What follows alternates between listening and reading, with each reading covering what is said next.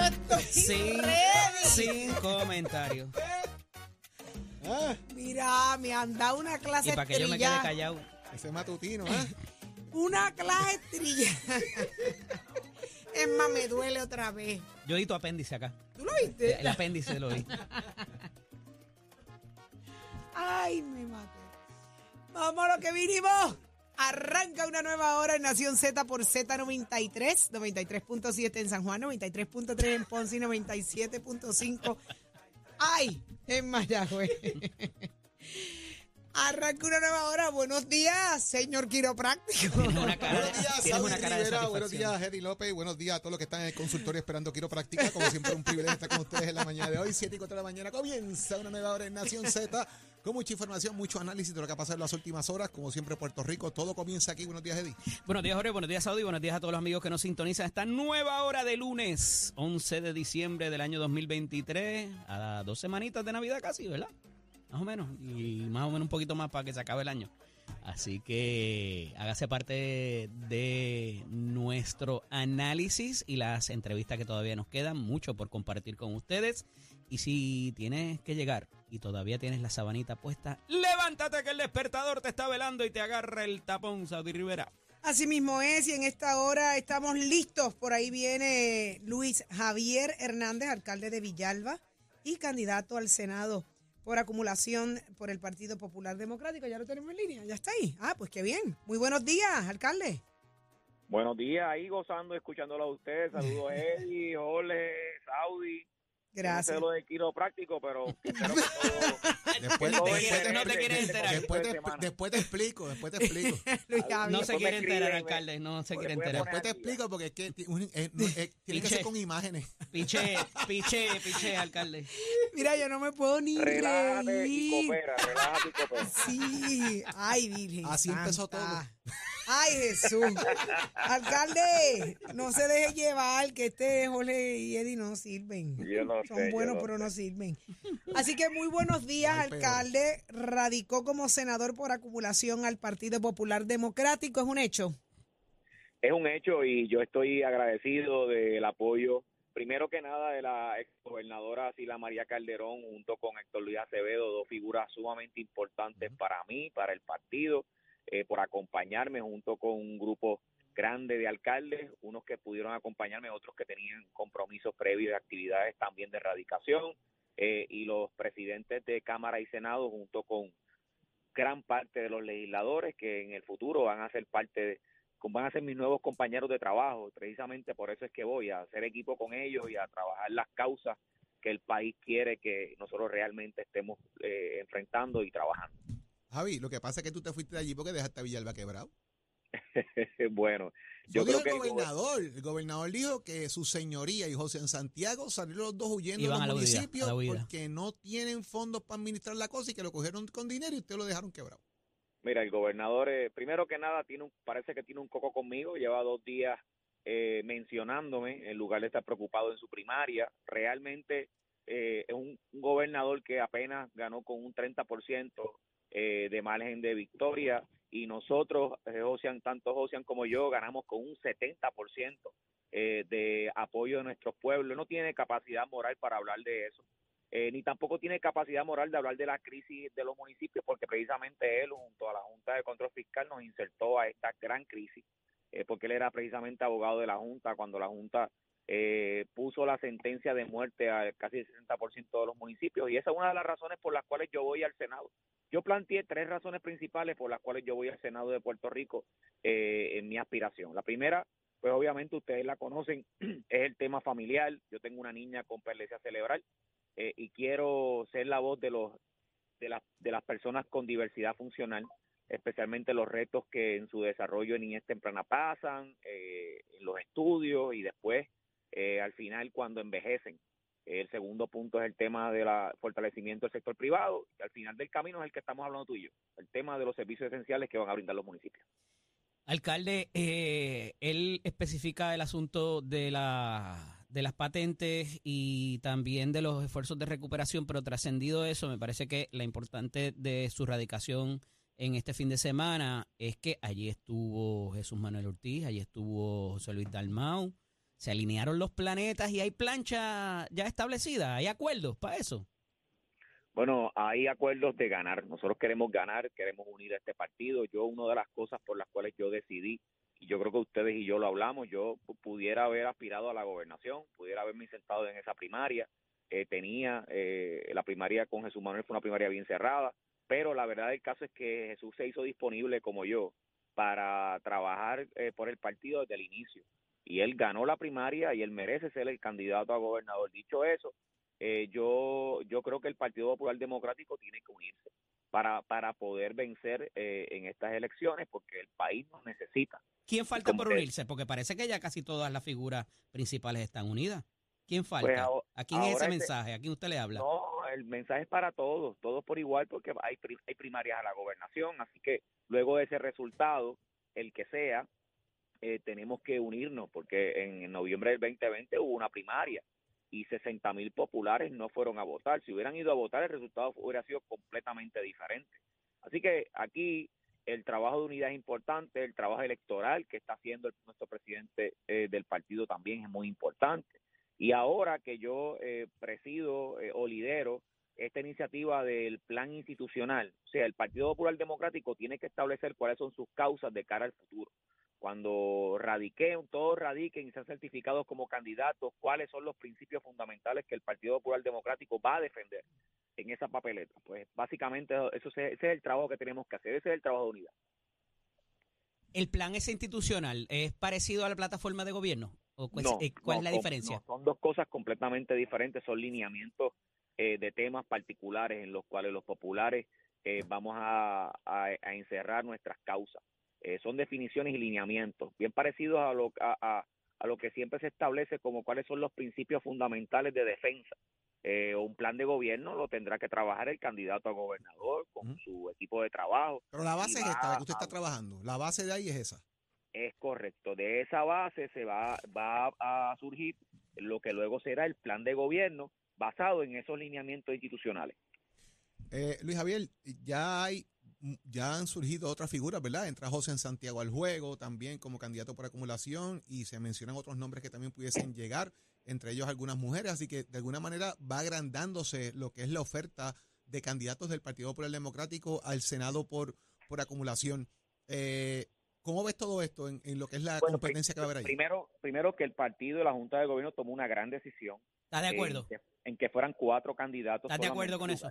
Sí, totalmente. Yo fui parte de, esa decisión en la Junta de Gobierno porque realmente la composición política, esto no tiene nada que ver con que no tengamos la capacidad de presentar más candidatos. Ya tú has mencionado, Jorge ha mencionado que hay muchas personas, más de, cuatro personas, más, más de seis personas han hecho disponibles para, para correr. Pero yo pienso que cuatro personas garantiza el que podamos tener esa mayoría amplia en el Senado eh, que es necesario para poder eh, llevar y mover la política pública eh, del Partido Popular Democrático en, el legislativo. Y Javier, y sobre el tema de la presidencia del Senado, ¿la estás mirando, no lo estás mirando, los diálogos con Dalmao, cómo ves eso? Es que mi candidatura es para darle fuerza al Senado, darle fuerza al partido, y yo creo que tenemos un presidente, primero que nada, tenemos senadores que están haciendo su trabajo de liderato en estos momentos, hay que darle su deferencia. En su momento, cuando ganemos, mi trabajo es ayudar a que todos ellos ganen.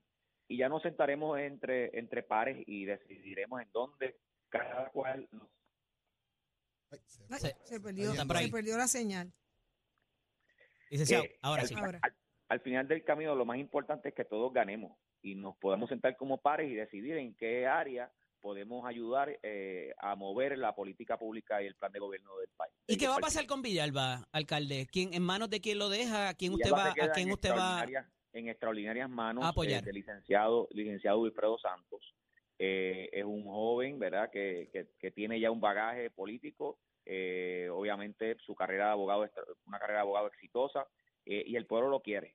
ya ya el, todo, todo mi plancha de legisladores municipales lo apoyó, él va a radicar en, esta próxima semana eh, y va a continuar el trabajo grande que hemos estado haciendo. En la recuperación de mi ciudad, yo me voy con, mi ciudad casi un 80% o en planificación o en subasta o ya en proyectos encaminados o, o, completados.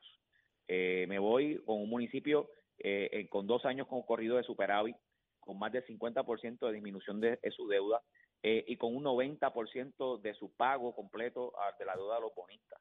Eh, un municipio completamente diferente al que yo recibí, eh, pero voy al Senado de Puerto Rico a darle más herramientas eh, precisamente para garantizar que pueda continuar operando, al igual que el 60% de los municipios que va a estar en una situación crítica en el 2025.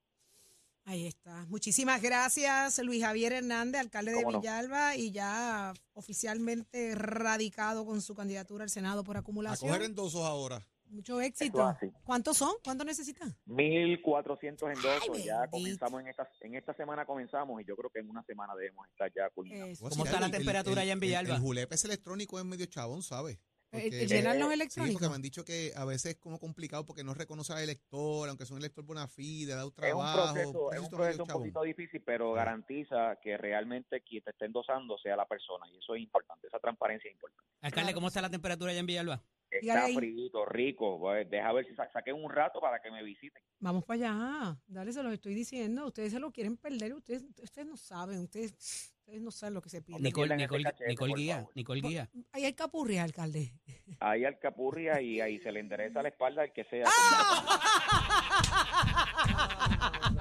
Voy para allá entonces, De- mira. de- así se queda Oli y se quede Eddie, después voy yo. Después yo te explico bien cómo es la cosa abogado, Dale. alcalde, Alcalde, fue que me caí. Me caí ayer. De Por todo. estar payaseando me caí ayer. Y Bueno, me de- duele me- todo. Después me explicas, después me explicas sí. qué muchas gracias. No pues no muchas tanto la- gracias. no es tanto la caída, es la de espalda. Gracias.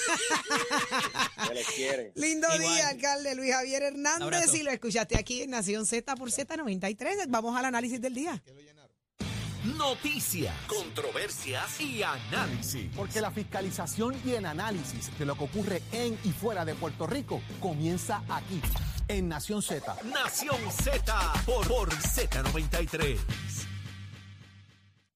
Damos paso al análisis del día. Como todos los lunes está con nosotros el expresidente del Senado, exsecretario de Estado, Kenneth Davidson McClintock y Hernández. Y está con nosotros también el profesor eh, Rafael y senador Ra- Rafael Bernabe Rifkol. Eh, tengo dos temitas para ustedes en la mañana de hoy, así que vamos rapidito para poderlo cubrir todo. Y buenos días a ambos, bienvenidos, feliz, feliz Navidad. Buenos ya. días, buenos días a ti, a todas las personas que nos escuchan y a Kenneth. Kenneth, ¿estás mejor?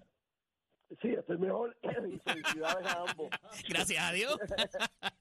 Y felicidades a ambos en esta Navidad. Igual, igual, igual para ustedes. Mira, eh, hubo ayer la presentación de, eh, ¿verdad? La, la asamblea del Partido Independentista Puertorriqueño, donde se dio eh, parte del junte. Parecía, por lo que vi, me corría el senador, si me equivoco, más gente de Victoria Ciudadana que lo que había del PIB, pero ¿qué se logró allí? Si algo, eh, y cuál fue, eh, ¿verdad?, el propósito de esta actividad eh, para lo que es, ¿verdad?, la conformación de esta alianza entre los dos partidos. Bueno, yo no estuve presente, ¿verdad? Me consta que fue muchísima, muchísima gente. Esto me consta que fue muchísima gente del PIB y mucha gente que se ha ido entusiasmando con el proceso de la alianza. Yo creo que lo más importante es que se da un paso más en la en la ratificación de los acuerdos. Hubo durante todo este año una, un comité de diálogo entre el PIB y el MBC en que eh, para poder lograr una alianza tuvimos que darle la vuelta a la ley electoral que impide ese derecho democrático a, asociarnos para llevar una propuesta conjunta eh, y los dos partidos tienen que llevar sus procesos internos para para ratificar esos acuerdos. Nosotros ratificamos ya, el PIB ratificó y el PIB también aprobó ya candidaturas. Nosotros todavía nos queda por delante la Asamblea de aprobar las candidaturas del MBC específicamente, simplemente hicimos una asamblea para aprobar los acuerdos, pero yo creo que es un paso más y yo creo que se va generando entusiasmo que ya existía con respecto a la posibilidad de que la alianza sea una alternativa real, que en Puerto Rico hemos tenido dos partidos con opciones de ganar elecciones en el pasado, todavía esos dos partidos siguen teniendo opción de ganar, pero aquí surge una tercera fuerza que también va a tener opción de ganar y eso yo creo que abre una Claro. nueva página en la política puertorriqueña. Para mí, una esperanza, una, una, como yo digo, la alianza rima con esperanza. eh, una, una alternativa que implica eh, una, una nueva esperanza para el país. ¿Quién es? Y 2024 tenemos el reto de seguir construyendo sobre esa base. Va a ser un proceso muy Claro. interesante. Kenneth, circunstancias distintas a las del 2020 quizás, donde eh, se aspira a llegar a ese 14 y 14%, ¿verdad? Cada uno respectivamente. Eh, en la participación, la- el crear la expectativa inclusive de esta participación eh, masiva en esta actividad, donde ya mucha gente no necesariamente acude a esto, sino que lo ve por redes o, o no está tan presente eh, para este tipo de actividades. Y el propio Juan Dalmau lo compara y hace la alusión a los callejones, a los lobbies y a las canchitas. Cuéntame. Pues mira, eh, primero que nada, la, circunstancia principal es que se crea esta esta alianza eh, eh, de victoria independentista que se concretiza en el día de ayer junto a la Asamblea del Movimiento Victoria Ciudadana hace un tiempo atrás, este y que están uniendo fuerzas. Y eso el PNP y el Partido Popular se han dado cuenta y estoy seguro que van a reaccionar a ese a ese junte que se está creando. Segundo, eh, vi que por primera vez están hablando de que una actividad histórica y de la asistencia y de que no fue un callejón, que de hecho el, el, Museo Barbosa no está en un callejón, eh, del lobby, que fue un lobby bastante grande el que utilizó eh, Pedro Pierluisi, pero entonces cuando miramos los visuales nos damos cuenta de que mientras se estaba llevando a cabo la actividad había muchos asientos vacíos y salió también la información de que aunque Calixto Negrón y otros estaban hablando de cuatro mil asientos, aparentemente la orden que pusieron en el centro de convenciones fue para tres mil asientos.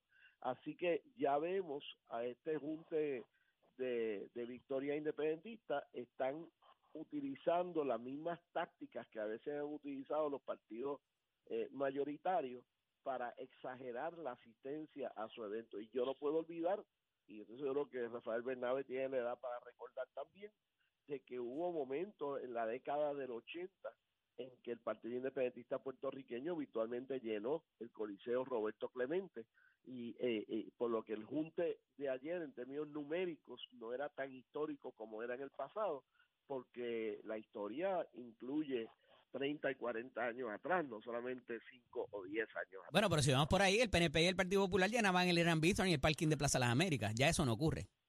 Por eso, y, eh, y la prensa se encarga de recordarnos eso, pero no he visto esta mañana que nos haya recordado los eventos históricos grandes que llevaba a cabo el PIB en la década del 80. Yo creo que se- son tiempos distintos, circunstancias distintas, no había redes sociales este y Total- sería... Totalmente. sí. Y de hecho, en estas elecciones son tiempos distintos porque no estamos culminando un cuatrenio en que haya habido una renuncia a la gobernación, no estamos culminando un cuatrenio en que hubo eh, grandes cantidades de, de ciudadanos en la calle eh, protestando, así que yo creo que el 2024 va a ser muy distinto al 2020. Claro. Eh, eh, senador Bernabe, a los efectos de lo que es la reforma contributiva que se aprobó en Cámara y Senado, eh, ese proyecto no necesariamente parecería ser un niño o una criatura más bien del gobernador, pero él dice que lo va a defender y que va a negociar con la Junta de Supervisión Fiscal, que envió una carta bastante calientita con un lenguaje distinto al que usualmente habían enviado para otros proyectos, que se hablaba de que era insust- eh, sustancialmente incompatible con el plan fiscal. Aquí hablan de que es violatorio de promesas directamente. ¿Cuál es la diferencia y con qué se come esto? ¿Qué debemos interpretar de la acción del gobernador de defender algo que no necesariamente es de su creación? Mira, yo so- sobre esta medida es una situación un poco irónica porque yo muy raras veces estoy de acuerdo con la Junta de Control Fiscal, pero en este caso yo voté en contra de esa medida ¿Por porque a mí me parece porque a mí me parece que Puerto Rico necesita, como se ha planteado muchísimas veces, una reforma contributiva. Y el sistema contributivo nuestro, como todo sistema contributivo, es un sistema.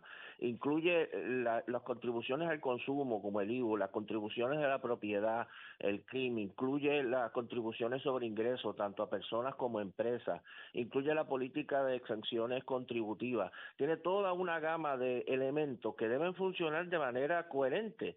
Tú no debes estar poniendo parchos, haciendo cambios aquí o allá de manera indiscriminada sin los estudios necesarios. Cuando tú empiezas a hacer eso, tú vas a crear un, un caos, Un caos contributivo y un caos económico. La impresión que yo tenía con esa medida es precisamente eso, es una medida hecha a la carrera, es una medida sin los estudios necesarios, es una medida que no toma en cuenta otros aspectos. La Junta de Control Fiscal dice algo que nosotros planteamos, tú vas a reducir en 700 millones más o menos, es el estimado que hacían, 700 millones los ingresos del gobierno que no tiene recursos para hacer cosas importantes y no dices de dónde vas a obtener esos fondos para tener los fondos necesarios. Entonces, a mí me parece que es una medida en ese en ese sentido irresponsable que yo no quisiera pensar, pero tengo que pensar que está inspirada en buena medida con el hecho de que el año que viene hay elecciones y el gobernador quiere ir al electorado y poder decir, no importa cuáles sean las consecuencias reales de la medida, ir al electorado y poder decir, yo bajé los impuestos, yo le bajé las contribuciones, vote por mí porque yo le bajé los impuestos. Y yo creo que eso suena bonito, suena chévere, pero no es una manera responsable de legislar. Todos estamos a favor de lograr un alivio contributivo, pero tenemos que hacerlo de una manera sistemática, de una manera pensada, de una manera bien eh, diseñada. Y, y en la legislatura, por ejemplo, constantemente, constantemente se están aprobando medidas contributivas, excepción para los médicos por aquí para que no se vayan de Puerto Rico, que yo estoy a favor de que no se vayan, pero tú le bajas los ingresos al gobierno para que no se vayan, exención a estos a estas empresas por acá para que vengan a Puerto Rico, exención por allá para Claro. para esto, alivio contributivo por acá. Entonces tú dices, todas estas medidas guardan alguna lógica unas con otras y la impresión que uno no tiene que uno tiene es que no guardan ninguna lógica, ninguna con Digo, otra. lo que pasa que Así también yo, es lo que se de puede- que- siento decirlo, pero en este caso entiendo el escepticismo de la Junta cuando dicen ustedes van a reducir el ingreso del gobierno por 700 millones de dólares eh, y esto plantea un problema. Digo, Hay pero dentro de nuestra esto. realidad fiscal, evidentemente estamos de lo que se puede conseguir, porque no es que la Junta entra al juego al final, cuando ya se está discutiendo la medida. Ya han habido unas, unas discusiones, unas conversaciones. Mira, puedes llegar hasta aquí, Kenneth. Y me parece que un poco después de que le dicen, puedes llegar hasta aquí, eh, quizás se excedió, quizás no, pero la, la legislatura, tanto como el gobernador, ya tienen unas pinceladas de qué, puede, de qué se puede y qué va a permitir la Junta y qué no. Mira, el, el presupuesto de Puerto Rico ha estado eh, generando unos superávits de cerca de un billón de dólares anualmente por varios años. Así que dinero hay para hacer una reforma contributiva o para hacer enmiendas contributivas, que es lo que esto es, esto no es una reforma. Estoy coincido con, con el senador Bernabe que no es una reforma eh, eh, global.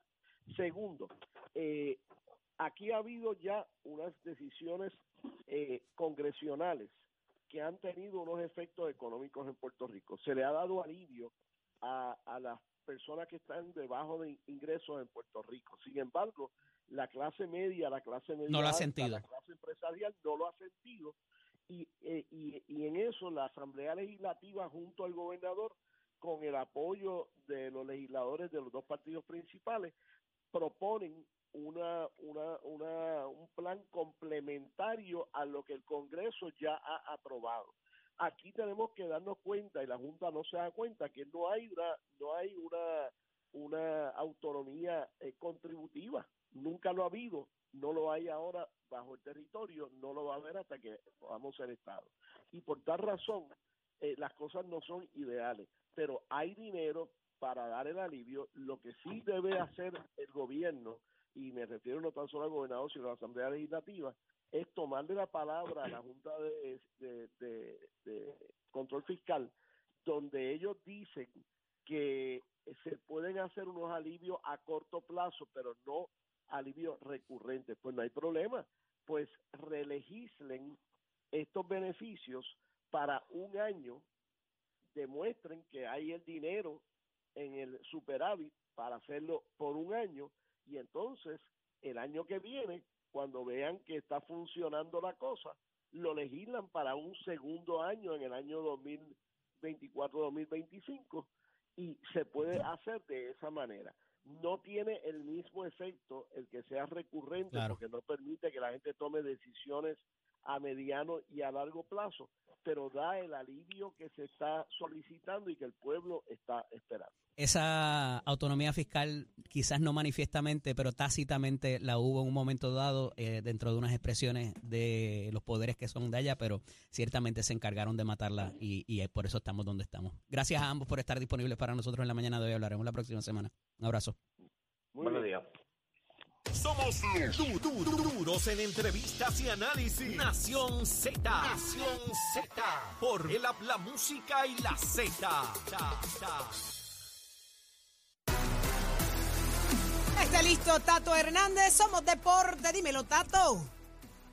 Vamos arriba, vamos arriba, vamos arriba, mi gente. Tato Hernández en la casa, Nación Z, somos deporte. Óigame, vamos a dar una vueltita por París. Yo le parle un francés, oui, monsieur. Para que sepan, los próximos Juegos Olímpicos, París 2024, ya las autoridades francesas están tomando control en sobre 10.000 hoteles para que no vengan a subir los precios y no vengan con piterería a última hora. La ministra de Turismo, Olivia Gregory, dijo que los primeros 1.600 hoteles cerca del área donde van a hacer las Olimpiadas, pues se está trabajando por eso para los Juegos Olímpicos que se van a realizar del 26 al 11, del 26 de julio al 11 de agosto 2024 y también para los Paralímpicos que van a ser del 28 de agosto al 8 de septiembre. Así que ya se está trabajando con todo eso y que las tarifas se mantengan en un promedio de por noche para todo el mundo por igual. Estamos hablando